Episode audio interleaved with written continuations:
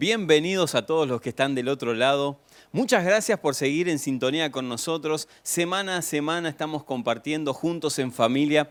Y es increíble cómo Dios está llegando a los hogares. Estamos viendo cómo ustedes, nosotros, todos juntos, de a poco vamos traspasando o pasando, mejor dicho, esta transición de esta cuarentena. La verdad que cuando empezamos al principio no sabíamos hasta cuándo íbamos a estar y hoy el panorama es un poco más claro, aunque es incierto a futuro, pero sabemos que vamos a compartir algunos cultos más de esta manera. Así que gracias por el apoyo, estamos llegando a muchas visitas por internet, a través de YouTube, de Facebook. Gracias por transmitir este mensaje o los mensajes anteriores a personas que lo están necesitando, que de alguna manera necesitan una palabra de Dios.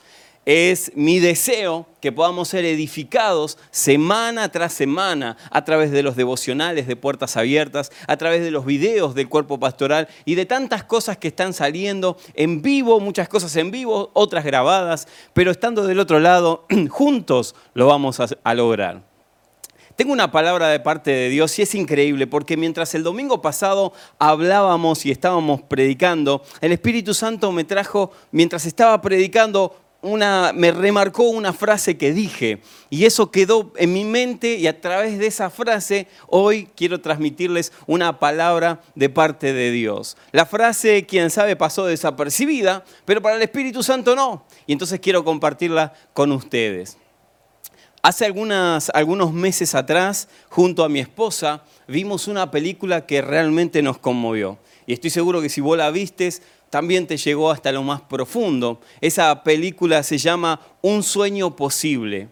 Actúa Sandra Bullock, que muchos la conocen, es una afamada actriz, y se, trata de una historia de un muchacho de unos dos metros más o menos, que en el momento que esta actriz o interpreta el papel, ¿no? obviamente de una mujer adinerada, con su esposa, su hijo y su, su nenita, eh, está transcurriendo su vida cotidiana y de repente se choca con este, con este gigante, gigantón, un hombre grande, un muchacho grande, una contextura eh, fortuita, pero estaba abandonado porque eran 11 hermanos, no tenían para dormir, no tenían comida y entonces él trataba de estar en, en la vera del camino, dormía en las plazas, dormía de algún amigo, hasta que se cruza con ella y ella de alguna manera es impactada por su, por su historia toma la decisión junto con su esposo, bueno, toma ella la decisión, su esposo la sigue, de poder llevarlos a su casa y entonces empieza a gestar un amor en toda la familia con este muchacho tierno, humilde, de pocas palabras. Pero tenía un sueño este muchacho que se lo transmite a su, a su madre actual o de la vida. Y le dice que él, su sueño máximo era jugar en las grandes ligas, en lo que nosotros conocemos como el fútbol americano. Sandra Bullock, quien interpreta el papel de esta mujer adinerada, eh, comienza a hacer los trámites para a llevarlo a una escuela donde iban sus hijos y cuando lo logra poner lo mete en el, en el entrenamiento de los alumnos y comienza a jugar, digamos, de una manera increíble. Los que no lo conocían decían, ¿de dónde salió este muchacho? Pero obviamente ella sabía que era el sueño de él y apostó por eso. Pasan los días, los meses, toman la decisión junto al esposo, ahora sí, de adoptarlo. Era el adoptado, obviamente, su piel era, era, morena, era un moreno así como la tez mía, pero, y ellos eran todos rubios, pero ella no se dio por vencida, logró tener los papeles y una vez que pudo tener a ese hijo del corazón legalmente, entonces le financió toda la carrera futbolística de alguna manera. Este muchacho nosotros lo conocemos como Michael Ower. Es muy conocido. Hoy su pase, porque es una historia verídica, perdón que no lo dije, pero es una historia verídica. Su pase hoy se cotiza en 11.9 millones de dólares para cambiar de equipo. Es un futbolista de primera, de primera línea y es increíble cómo una mamá vio lo que desechó la sociedad. Mientras otras personas veían solamente un vagabundo, un muchacho de 14 años en la calle, ella logró ver no eso, sino su alma. Eso nos debiera impactar, porque hoy el Evangelio está un poco transgiversado. Debiéramos, debiéramos preguntarnos de alguna manera cuál es el sentido que tiene Dios al escoger o al reclutar personas a su servicio.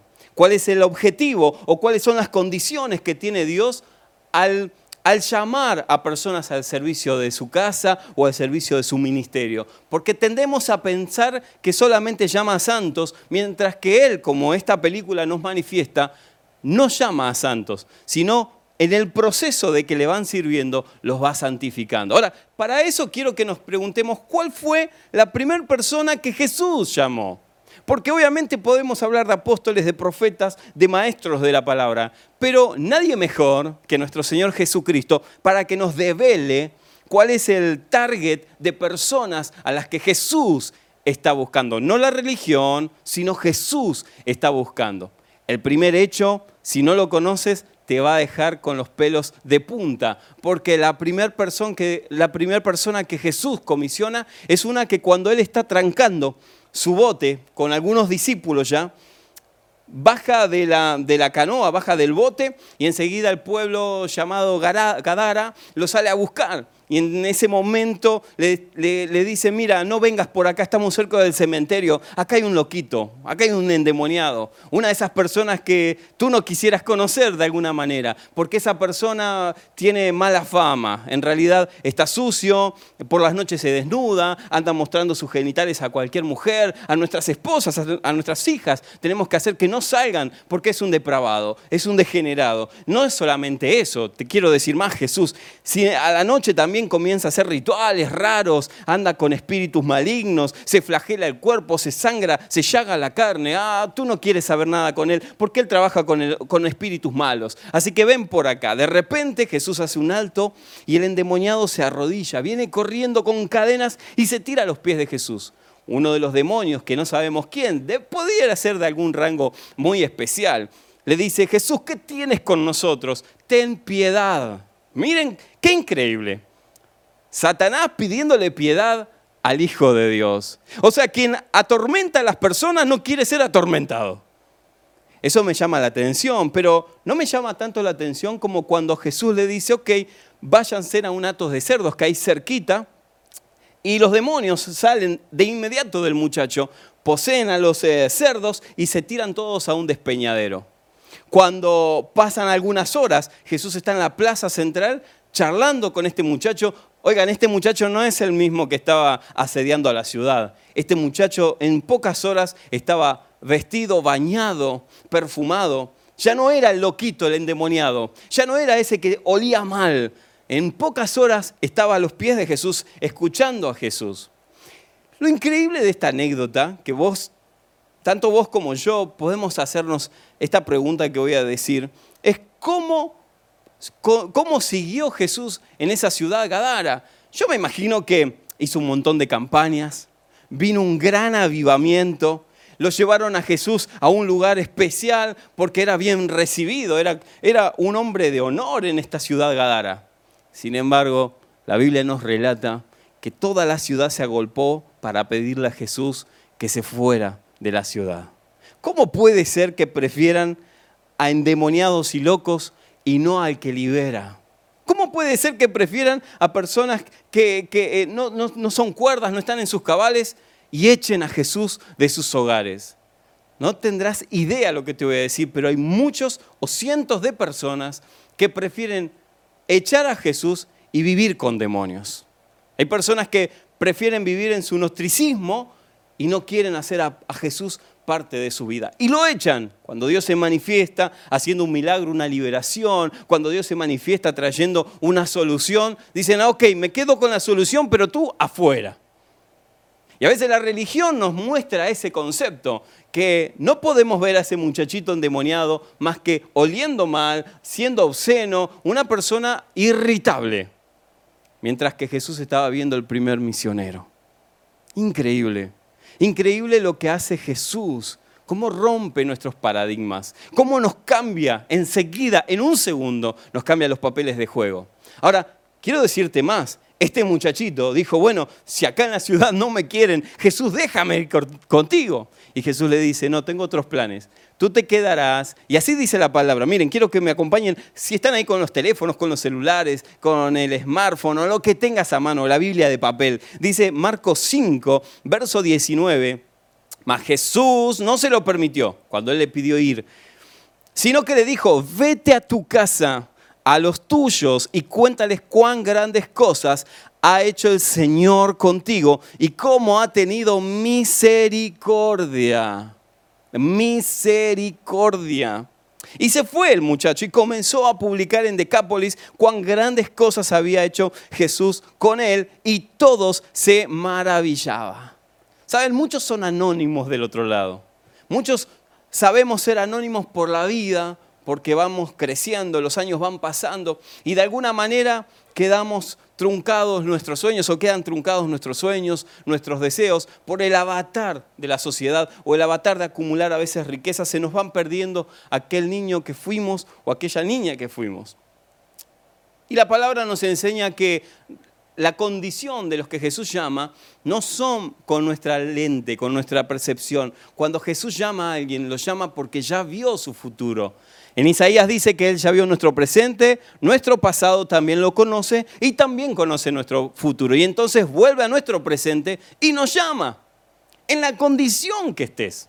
Por eso mientras algunos veían a un endemoniado, Jesús vio a un misionero. Ahora, lo peculiar de lo que les acabo de decir es que nosotros podríamos de alguna manera pensar o tender, tener la tendencia a pensar que obviamente Jesús solo llamaría gente capaz, gente santa, gente que ya viene orando, viene ayunando. Y cuando nos chocamos con este Cristo nos hace ruido. O nos hace ruido la religión de hoy, o nos hace ruido el Jesús que predicamos. Pero los dos no coinciden. No es lo mismo el Jesús de Gadara al Jesús que muchas veces se predica hoy en las iglesias. Y debiéramos tener esto, que hoy le di este nombre, por eso quiero contártelo, para comprender cuál es el target del llamado de Jesús, hay un una sola cláusula, es saberte amado. Quien no se sepa amado, quien no se sienta amado por Jesús, entonces no podrá servirle. Trabajará para Él, se esforzará por la religión, trabajará por una iglesia, pero nunca será para Jesús. Pero el que se sabe amado, de hecho, ese es el título de esta predicación del sermón, saberte amado. Quien no se sepa amado, entonces lejos estará de poder agradar el corazón de Jesús. Muy lejos estará. Quien sabe cerca del estereotipo religioso, pero muy, muy lejos del corazón de Jesús. Hace menos de un año, o un año, casi un año, hicimos un evento eh, evangelístico. De alguna, de alguna manera hablamos de Jesús sin pelos en la lengua, sin tabú, pero en un contexto diferente al que todos harían, en un diferente contexto eclesiástico. Y lo dimos a llamar en un teatro Sueña tus sueños. Y ahí yo en uno de los monólogos hablé de Peter Pan. Peter Pan era un muchachito que con los avatares de la vida, como decía recién, con los prejuicios de la vida, comenzó a olvidarse que podía soñar. Él olvidó que él podía volar y que podía tener de, alguna manera poderes. Y la historia nos cuenta de este relato que lo interpreta eh, excelentemente Robin Williams, ahora difunto Robin Williams. Él nos cuenta la historia de un hombre ya casado, con hijos, y que había perdido toda capacidad de ser niño. Entonces, por alguna circunstancia, tiene que viajar al país del nunca jamás y de repente los niños que lo conocían como Peter Pan no lo reconocen ahora. Él está vejentado, tiene arrugas en su piel, como las mías, quién sabe, como las tuyas, no lo sé. Pero él ya no es ese niño de 12, 13 años. Entonces dice la historia que alguien le empieza a sospechar. Así que empieza a dudar que realmente este Peter, me parece que él es Peter. Lo que pasa es que no muestra condiciones, su aspecto no es el mismo que cuando chico. Y entonces hay una espectacular escena donde uno de los niños le estira la cara así, se la estira bien, bien, bien, bien estirada. Y cuando puede ver sin arrugas ese rostro, dice, ah, sabías que eras tú, Peter, tú eres Peter Pan. Y él entonces empieza a recordar, comienza a volar y se da cuenta que era aquel muchachito. A veces Dios viene y nos recuerda, nos estira todas nuestras dolencias, nos estira todo ese dolor que llevamos a veces como una mochila y nos dice, hey, ese era mi niño, ese es el niño que quería usar, tú eras así como estabas. Lo que pasa es que nosotros a veces nos olvidamos de soñar. Creemos que, claro, soñar es, mentalidad mundana, es eso de que, no, pero eso se, los millennials solamente sueñan y hay que ver si es de Dios. Y nos, nos meten esa paradoja, hay que ver si es de Dios el sueño. Oigan, nuestro Padre sueña, así que si nuestro Padre sueña, entonces nosotros soñamos. no hay que cambiar las ideas, no hay que cambiar la palabra. La palabra es clara. Miren, les quiero leer un texto. En Salmo 126, 1 dice, cuando el Señor hiciere volver la cautividad de Sión, su pueblo, entonces seremos como los que sueñan. Y miren lo que dice, entonces nuestra boca se llenará de risa y nuestra lengua de alabanza. La única manera de alegrar tus días, aún en medio de esta cuarentena, es que puedas tener la, capacidad, como aquel Peter Pan, eh, salvando las diferencias, ¿no? Pero que puedas tener la capacidad de soñar, de volver a soñar, de volver a refrescar de alguna manera cómo eras de niño, cuáles eran tus sueños cuando te convertiste. ¿Te acuerdas? Cuando te convertiste y querías llevarte el mundo por delante y tenías sueños y tenías esperanza y tu corazón latía por querer conquistar a las personas para Cristo. De alguna manera, quién sabe, los años pasaron y eso se fumó. Pero Dios hoy nos estira de nuevo la cara, las arrugas, aquella, aquella pesadez que nos asedia y nos dice, hey, tú eres mi niño. Alguien necesita escuchar, Dios te ama peques o no peques, te creas santo o te creas perfecto, Dios te ama. Eso no va a cambiar para Dios. Lo que pasa es que la religión dice que si pecas y si le fallas, y oigan, no me hagan creer que ahora uno tiene que arreglar cuentas con Dios de alguna manera y estar en un proceso, porque Jesús no era así. Jesús daba oportunidad. Jesús no te ponía en una escala de espera, en una pausa para ver si das da frutos de arrepentimiento, a ver si tu arrepentimiento es genuino. Oigan, ese no es Jesús de Gadara. El Jesús de Gadara da oportunidades. El Jesús de Gadara da sueños, porque Él sueña con nosotros y nosotros tenemos la capacidad de soñar. Cuando Jehová hiciere volver la cautividad de Sión, seremos como los que sueñan, como aquel Peter. Podremos volver a soñar y nuestra, nuestra capacidad estará intacta. Ahora,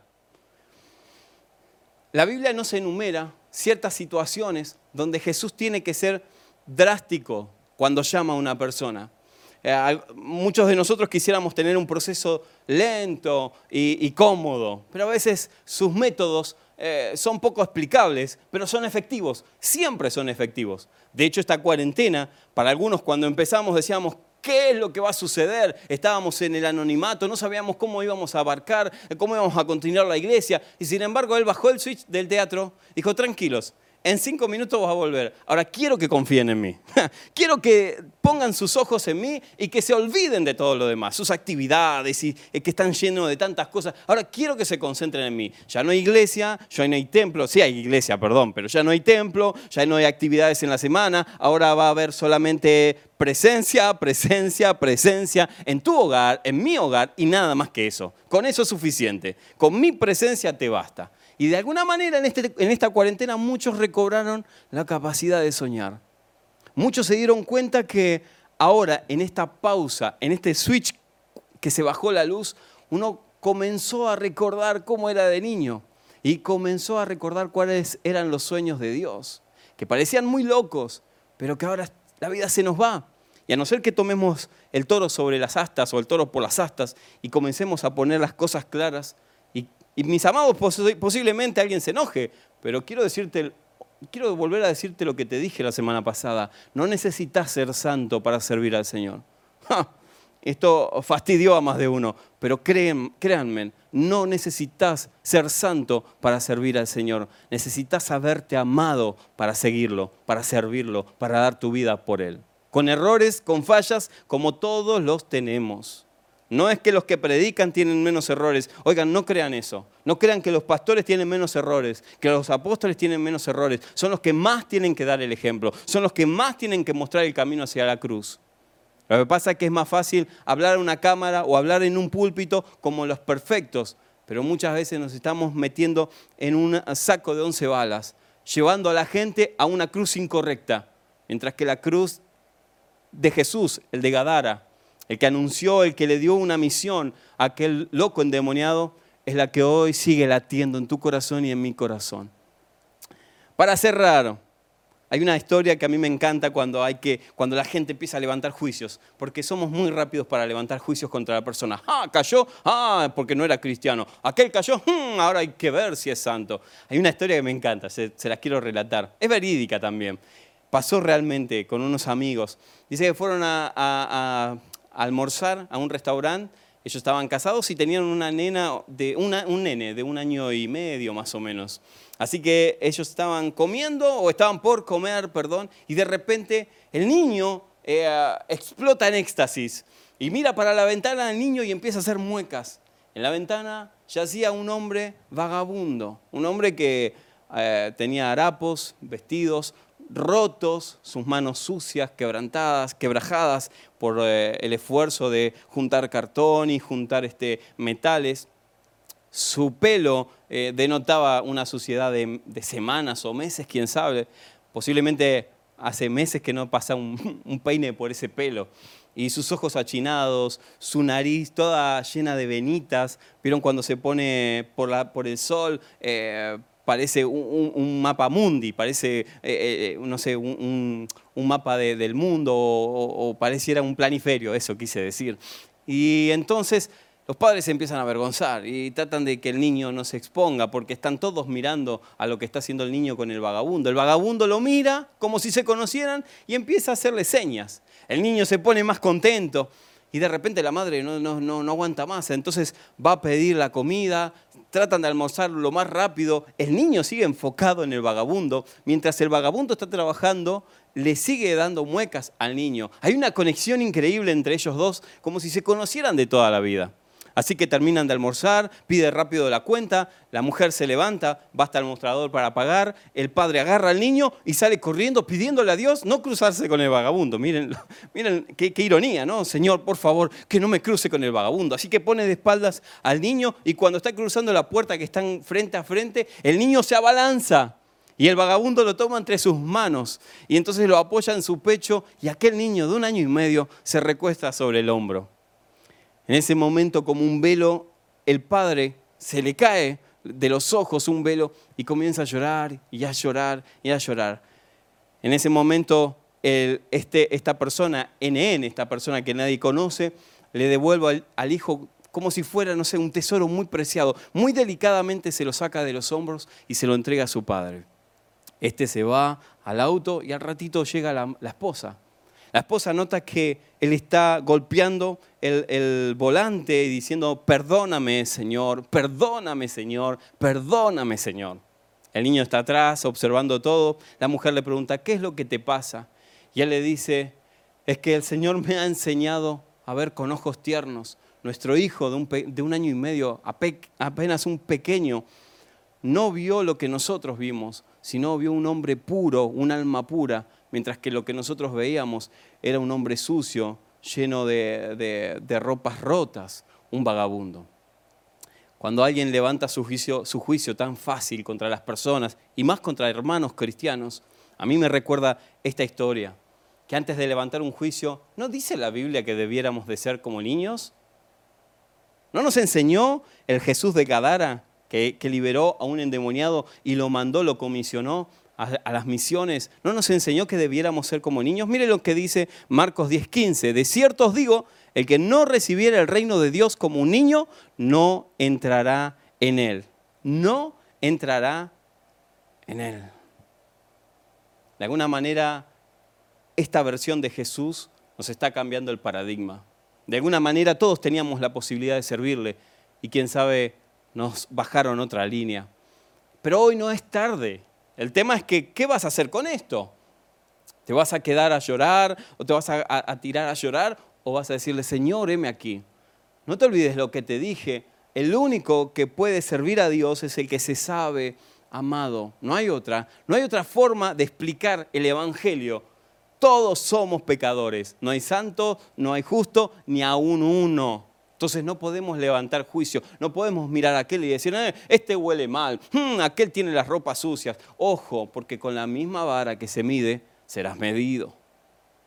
Y para los que están del otro lado, que quién sabe a estas alturas todavía están pensando, bueno, pero yo no me siento tan hijo de Dios.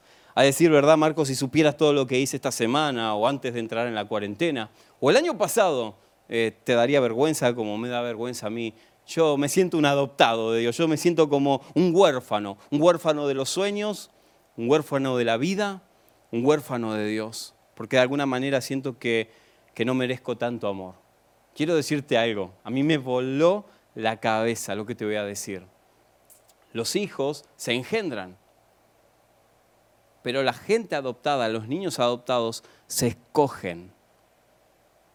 Me encantaría que el Espíritu Santo te revelara lo que te acabo de decir. Los hijos vienen, uno no los elige, vienen, decide tenerlos. Pero los hijos adoptivos, los papis, los escogen, van, observan, los miran y dicen, ay, con él quiero. ¿Cómo comencé la película hablando de Sandra Bullock y esta película de este muchacho a quien ella escogió? Dios, de alguna manera quiero decirte que Dios fue el que te escogió.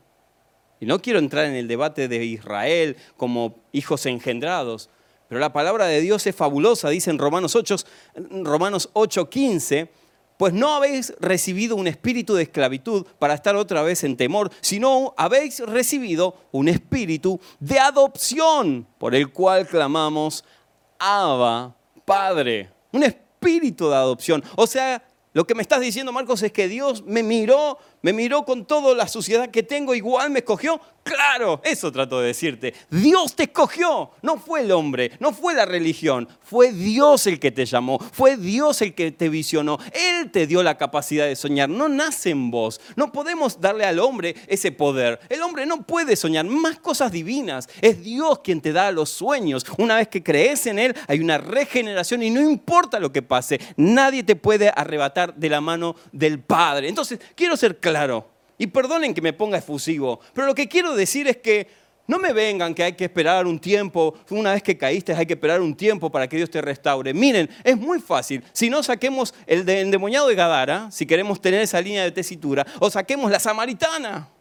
O saquemos al hijo pródigo. Esa debería ser nuestra estandarte. El hijo pródigo es de las personas que yo más amo. Que cuando estaba todo sucio volvió en sí, fue a la casa de su padre. El padre no le dijo, mmm, ¿cómo te ensuciaste, ¿eh? así que andabas con cerdo, hmm, no sé, no sé si te hubiera dado otra oportunidad, vamos a ver dentro de un año y volvés al servicio. No, lo abrazó, dijo, maten al mejor ternero, maten al mejor toro, vamos a hacer una fiesta, este es mi hijo amado, este estaba perdido, mas ahora volvió a casa. Ese es el Jesús que predicamos, un Jesús que no te va a tener en el freezer, un Jesús que te ama, debes saberte amado para seguirlo. Ah, la psicología ha descubierto que la epigenética eh, descubrió que el comportamiento de un hijo que se engendra y descubrió que el comportamiento de un hijo que se, de alguna manera, que se adopta son los mismos.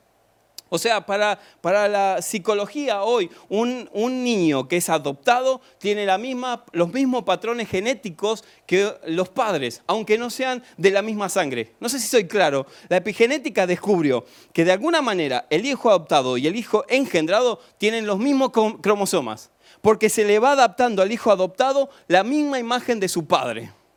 Esto debiera darnos esa lección. Nuestro padre nos da esa genética de alguna manera no estábamos en Cristo cuando nacimos, pero cuando creímos a Él, Él hizo una transfusión de sangre. ¿Vieron que ahora se habla mucho de la solución al COVID-19? Es una transfusión antes de esperar la vacuna y se dejan las plaquetas y después hacen una transfusión sobre el enfermo y este sana. Bueno, eso mismo hizo Jesús. Cuando nos convertimos a Él, sacó la suciedad, sacó lo que no servía para siempre. No la de ese momento, la de ese momento, la del presente, la del pasado y la del futuro. Hizo una transfusión y nos dio vida eterna eterna. Por eso quiero decirte lo último para terminar, que necesitas escuchar esto.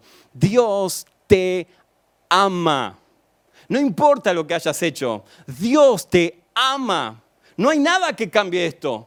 Ni la religión puede cambiarlo. Dios te ama. Quisiera orar por vos y por todos los que están a tu lado. Porque creo que alguien estaba necesitando esta palabra. Creo que del otro lado alguien necesitaba escuchar esta frase no necesitas ser santo para servir y para seguir a nuestro Señor. Necesitas saberte amado por Él. Eso es suficiente para poder seguir en el camino con Cristo. Vamos a orar todos juntos.